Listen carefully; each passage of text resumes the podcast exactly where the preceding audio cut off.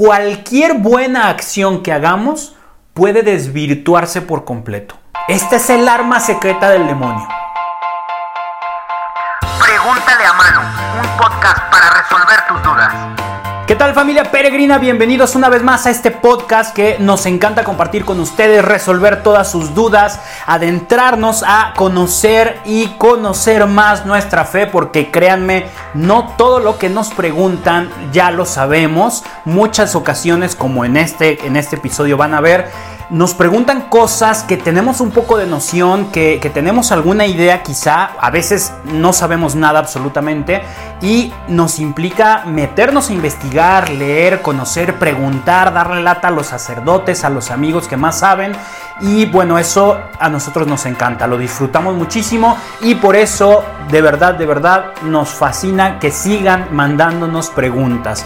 La pregunta que vamos a resolver esta semana nos la hicieron llegar a través de nuestro canal de, YouTube y es la siguiente. Manu, ¿cómo sabemos cuáles son los pecados veniales y cuáles son los pecados mortales? Lo primero sería entender qué es el pecado. Y para eso les voy a compartir una frase de uno de mis autores favoritos, que ya, ya de seguro se lo saben de memoria, el doctor Scott Hahn, que lo expresa con sus propias palabras diciendo lo siguiente. Si la alianza de Dios nos hace su familia, entonces el pecado significa algo más que una ley rota. Significa vidas rotas y un hogar roto. Tenemos que considerar el pecado como una acción que destruye nuestro vínculo familiar con Dios y nos aparta de la vida y de la libertad. Esto lo dice en su libro La Cena del Cordero. Perdón si estoy tocándome la cara para los que están viendo, eh, escuchando el podcast aquí en YouTube en video. Estoy acomode y acomode mis lentes, pero creo que me dormí con ellos y se enchocaron un poco, entonces me siento como, como de lado, como la pantera rosa que, si acomodas esto se voltea toda la casa. Algo así me siento, perdón si, si me tapo la cara tan seguido. Pero bueno, continuemos. Esto lo dice en su libro La Cena del Cordero. Y el Catecismo de la Iglesia Católica, en su número 1849, define al pecado como una falta contra la razón, la verdad y la conciencia recta es faltar al amor verdadero para con Dios y para con el prójimo a causa de un apego perverso a ciertos bienes. Ojo, eso está fuerte, ¿eh? un apego perverso a ciertos bienes. Y si bien una definición más popular para el pecado es decir que es una ofensa contra Dios, no digo que no esté correcta esta, esta definición, pero yo prefiero estas otras definiciones que les acabo de compartir porque el tema este de ofender a Dios puede ser algo confuso. Podemos entrar en el asunto de, híjole, pero a Dios le ofende algo o no. Algo que podamos hacer le causa una ofensa porque Él es perfecto y, amoroso. Y bueno, nos puede meter en, un tema mucho más complicado de lo que ahorita estamos tratando de abordar. Y es por eso que yo prefiero las otras definiciones que nos hablan de romper nuestra relación con Dios. Creo que eh, decir que el pecado es una acción que rompe nuestro vínculo con Dios, pues deja muy en claro de qué se trata y las consecuencias de, lo que se trata el pecado. Ahora, desde afuera del catolicismo podrá parecerles algo muy sencillo eh, tener claro qué es pecado y qué no. Lo que está mal está mal y lo que está bien está bien. E incluso he escuchado amigos que dicen que para nosotros los católicos todo lo que está bien es pecado, todo lo bueno, todo lo rico, todo lo divertido es pecado.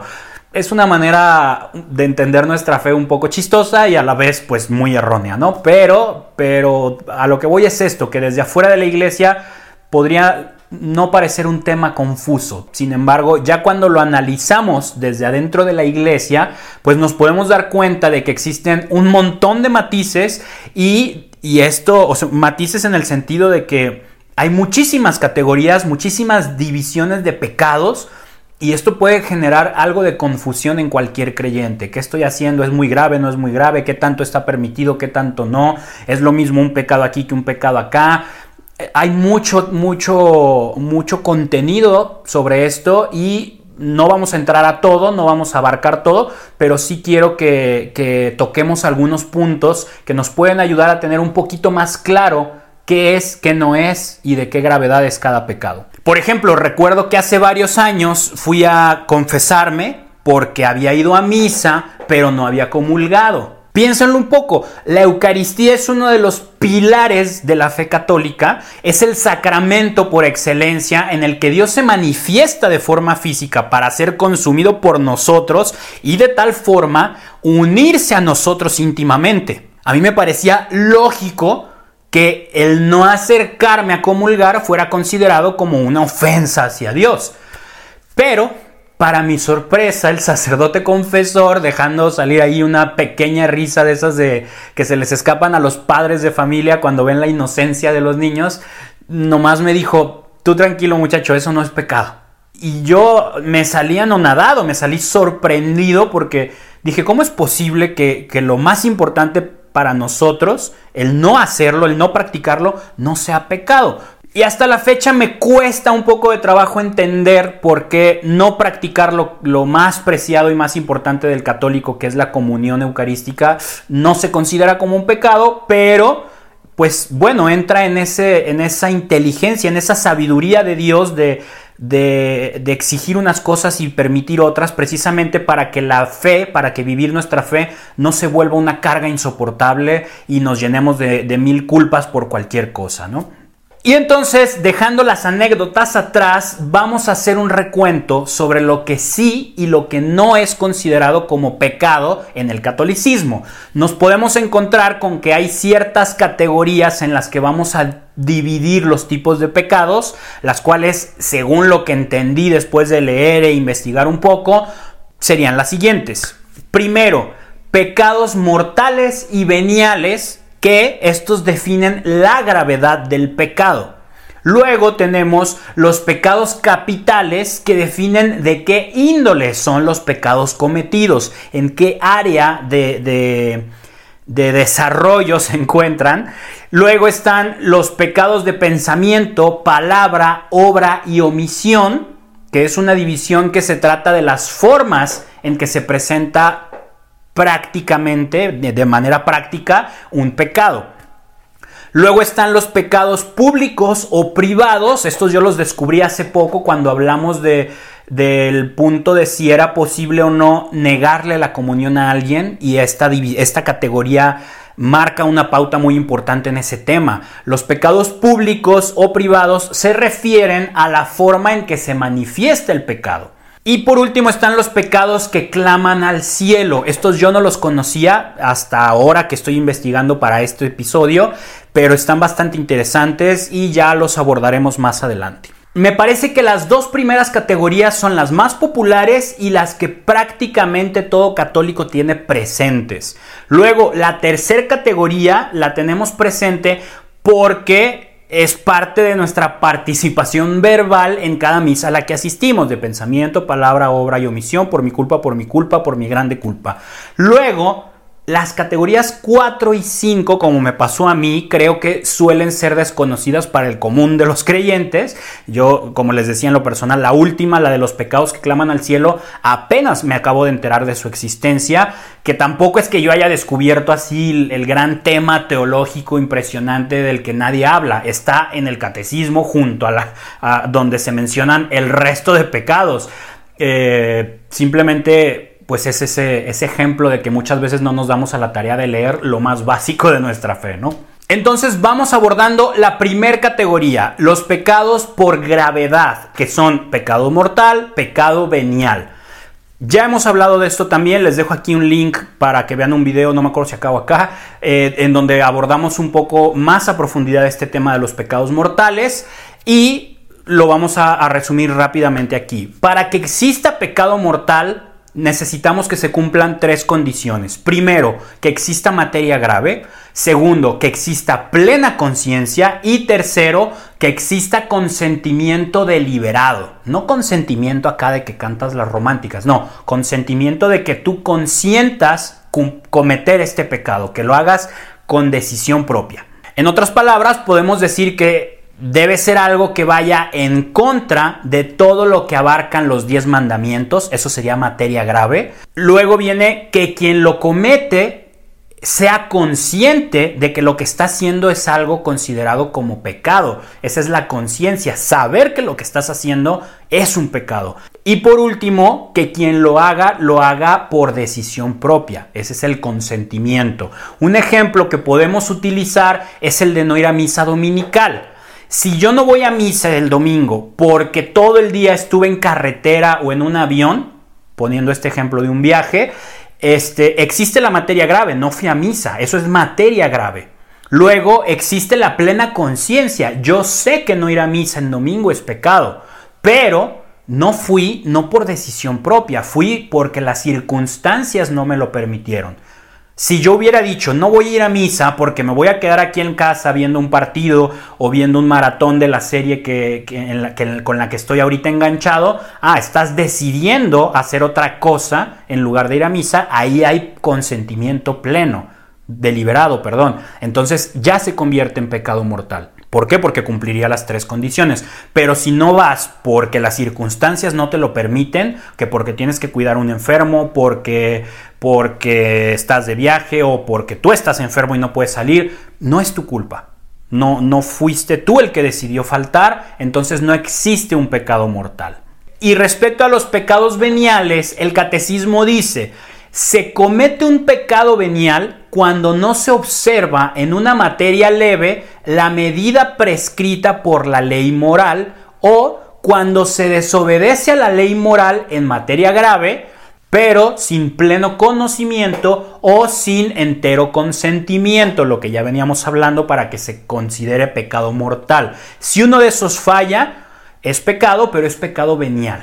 Y la diferencia en las consecuencias de cada uno de estos es bastante notoria, por lo menos espiritualmente.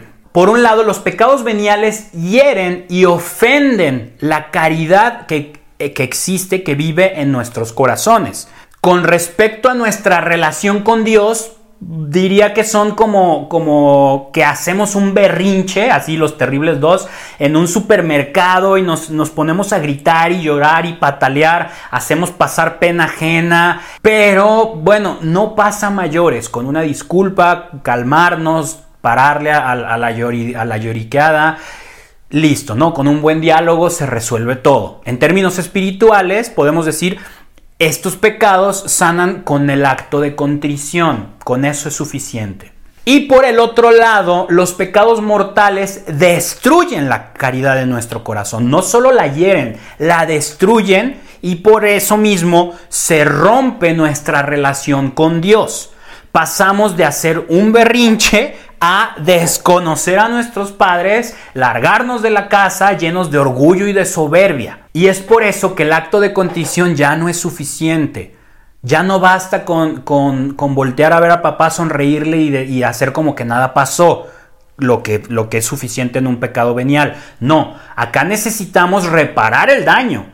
Hemos roto nuestra relación con Dios y necesitamos sentir un honesto arrepentimiento por nuestra forma de actuar. Y eso debemos de presentarlo ante Jesús a través de la confesión. Es ahí en el sacramento de la reconciliación, comúnmente conocido como confesión, en donde la gracia de Dios actúa a través del sacerdote y nuestra relación con Él se restaura. Con Él, no con el sacerdote, con Dios.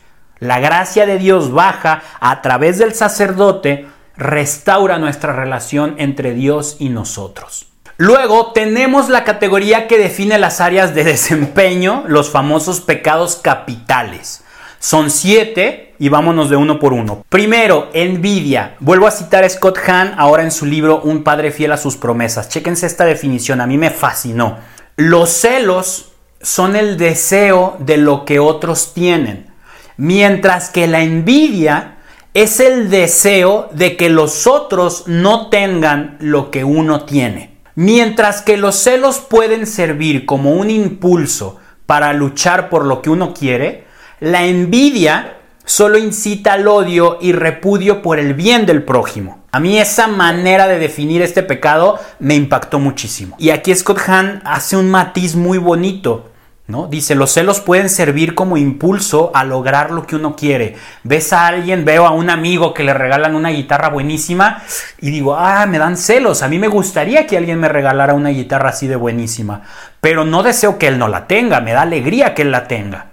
Sin embargo, la envidia, la envidia me llevaría a desear que no se la regalen, no porque porque no la merece, porque no, porque está mal, porque ahí hay una diferencia. A, mí me encantó que Scott Hahn hiciera ese, ese matiz para dejar más en claro la gravedad de lo que sería permitir que la envidia habite en nuestro corazón. Está muy fuerte este pecado. Luego vienen los pecados de lujuria, estos son muy comunes, muy populares, muy, muy conocidos, muy, muy batallados, muy luchados. Eh, implican los pecados de la carne, los malos pensamientos, los deseos impuros, el adulterio, la fornicación, la masturbación, todo, todo, todo esto que tiene que ver con, la pasión, con, con los deseos carnales. Si se fijan acá dice malos pensamientos, estos ya los tocaremos más a fondo en la siguiente categoría. Eh, no voy a entrar en detalle en los límites de dónde empieza a ser pecado y dónde no, lo veremos más adelante. Luego vienen unos pecados que son súper complicados de identificar en nuestra vida que, solemos reducir a, un solo aspecto, los pecados de gula. Son pecados que consisten en la mala atención a los apetitos. Ojo, esta definición es clave. La mala atención a los apetitos. Solemos relacionarla solamente con la alimentación. Gula, ah, comer de más. Pero no se queda solo ahí. También puede haber gula al comprar cosas que no necesitamos. Ahora en cuarentena es súper común. O sea, imagínense, Amazon ya abrió un almacén aquí en Guadalajara. Yo le echo carrilla a mi madre de que, de que lo van a abrir en la misma cuadra donde ella vive de tanto que compra. Eh, pero así estamos todos viendo en Amazon, Mercado Libre, qué más compro, qué más compro para calmar nuestras ansias. Y si no lo necesitas, estás gastando dinero que no tendrías que, gastar en eso y eso también aplica como gula. También podría ser, por ejemplo, ver 10 capítulos seguidos de, una serie con la que estás enganchado cuando tienes otras cosas mejores que hacer. De seguro alguien dirá, no, pero el fin de semana no tengo mejores cosas que hacer. Siempre hay mejores cosas que hacer que ver 10 capítulos seguidos de una serie. No se trata de no ver series, pero no ver 10 capítulos seguidos, no ver 5 seguidos, o sea, ves uno cada dos días, cada semana, no pasa nada, la serie va a estar ahí, la puedes continuar después. El hacer eso, el, el el atender tu apetito de ocio de, la serie así de, de, manera desmesurada y verlo completamente una serie en dos días, eso es gula, perdón, perdón amigos, fanáticos, yo también lo soy, pero eso es gula y tenemos que combatirla. Luego viene la avaricia, esa es súper común, súper presente en nuestras vidas y también muy difícil de batallar, de luchar contra ella. Esta aparece al preferir guardar nuestros dones, ya sean bienes materiales o espirituales, en lugar de ponerlos al servicio de los demás. Un ejemplo súper sencillo y común. La avaricia aparece cuando preferimos gastarnos el dinero que traemos en algún gusto, en algún antojo callejero, pero le decimos no traigo al niño o a la señora que nos pide ayuda en la calle. Ojo, no estoy diciendo que está mal gastarte dinero en un antojo, pero si traes 200 pesos, te quieres comprar un elote de 50 y llega una señora cargando un niño o algo y te pide dinero, decirle no traigo, no solo es avaricia, ya también estás cayendo en la mentira. Pero bueno, claro, hay matices, hay que pensar, sí, no, por qué, que eh, sí soy caritativo, no, muchas cosas pues, pero a lo que voy es que la avaricia aparece de una manera muy fácil. Cuando preferimos utilizar nuestros dones materiales o espirituales en nosotros que en los demás. Y eso es muy común, se nos da muy fácil a nosotros los seres humanos. Luego tenemos la pereza, que es otro tipo de pecado en el que es facilísimo de caer y está súper subestimado, creemos que no es tan grave, creemos que no es tan dañino, cuando realmente afecta muchísimo en nuestra vida espiritual. Una forma de pecar en esta área es preferir nuestra comodidad antes que cualquier otra cosa. Por ejemplo, no detenernos a ayudar a alguien que necesita nuestra ayuda en la calle, eh, dejar que alguien más lave los platos en la casa cuando tú puedes lavarlos, ¿no? Y nos escudamos en, pero no me toca, pero no urge, pero la otra persona está libre y yo estoy ocupado. Bueno, sí, pero si puedes hacerlo, el preferir quedarte cómodo es parte de la pereza. O por ejemplo, clásico de clásicos, el 5 minutos más después de que suena la alarma. Eso, aunque parece inofensivo, podría entrar perfectamente en la categoría de un pecado de pereza. No digo que siempre lo sea, pero sí podría ser. Luego tenemos el pecado de la ira, que se trata de un enojo descontrolado. Ese es un suplicio para muchos de nosotros. El que algo te molesta y luego luego reaccionas, contestas mal, contestas grosero, pones cara, eh, que no te la piensas en que tu respuesta puede ser dañina y eso es súper, súper, súper nocivo para nuestra vida espiritual, para nuestra convivencia con quien, con quien compartimos tiempo constantemente. Ojo, no estoy diciendo que sea pecado enojarse, pero sí lo es que ese enojo te lleve a ser ofensivo, a ser agresivo, a ser intolerante. Eso sí es pecado. Se vale enojarse, pero debemos de tener la madurez emocional, psicológica, intelectual, de decir, a ver, esto me molesta, pero, pero no es culpa de esta persona, no es culpa de, de nadie, ¿no? O sea, no, hay que hacer ese esfuerzo de conscientemente decir, a ver, estoy molesto, pero no me voy a dejar llevar por el enojo, no voy a ser grosero, no voy a ser ofensivo. Ojo con eso, hay que tener mucho cuidado con los pecados de la ira. Y por último, la estrella, el estelar de esta alfombra roja de los pecados capitales la soberbia y el orgullo. Estos son el tipo de pecado que nos hace percibirnos mejores que los demás, más merecedores de un bien que nuestro prójimo y a través del orgullo, ojo con esto, ojo aquí, pongan muchísima atención, a través del orgullo, cualquier buena acción que hagamos puede desvirtuarse por completo. Esta es el arma secreta del demonio. Tú puedes hacer algo bien, hacer algún bien, una buena acción y a través del orgullo el demonio desvirtúa completamente lo bueno de tu acción. Si es Luis en su libro Mero Cristianismo lo define como el gran pecado y habla de él diciendo lo siguiente, van varias, varias definiciones hay rengloncitos porque están muy interesantes, ojalá no me demanden por copyright. Dice, el orgullo conduce a todos los demás vicios es el estado mental completamente anti Dios. El orgullo no deriva de ningún placer de poseer algo, sino solo de poseer algo más de eso que el vecino. Es la comparación lo que nos vuelve orgullosos, el placer de estar por encima de los demás. Casi todos los males del mundo que la gente atribuye a la codicia o al egoísmo son en mucha mayor medida el resultado del orgullo. El orgullo siempre significa la enemistad. Es la enemistad. Y no solo la enemistad entre hombre y hombre, sino también la enemistad entre el hombre y Dios. Los otros y menos malos vicios vienen de que el demonio actúa en nosotros a través de nuestra naturaleza animal. Pero este no viene a través de nuestra naturaleza animal en absoluto. Este viene directamente del infierno. Es puramente espiritual y en consecuencia es mucho más mortífero y sutil. Escuchen estas palabras, a mí me, me, deja boquiabierto cada vez que lo leo este capítulo del libro. El alcance del orgullo es inmenso y es sumamente sutil, sumamente sutil. Y bueno, todos estos son los famosos pecados capitales y a estos se les conoce así como capitales porque de ellos se generan otros vicios y surgen otros pecados, de ahí se derivan, pero estos son como como los cabeza de serie, por así decirlo. Por ahora, hasta aquí nos vamos a detener para no hacer un capítulo insoportablemente largo. Pero la próxima ocasión, el próximo episodio, que estoy viendo si lo alcanzamos a sacar dentro de una semana, porque va a ser una serie de cuatro episodios hablando de los, de los pecados. Eh, a lo mejor lo sacamos cuatro semanas seguidas y no cada 15 días. Déjenme checar la logística de todo nuestro equipo de trabajo. Eh, pero bueno, el próximo episodio vamos a abordar las siguientes dos categorías.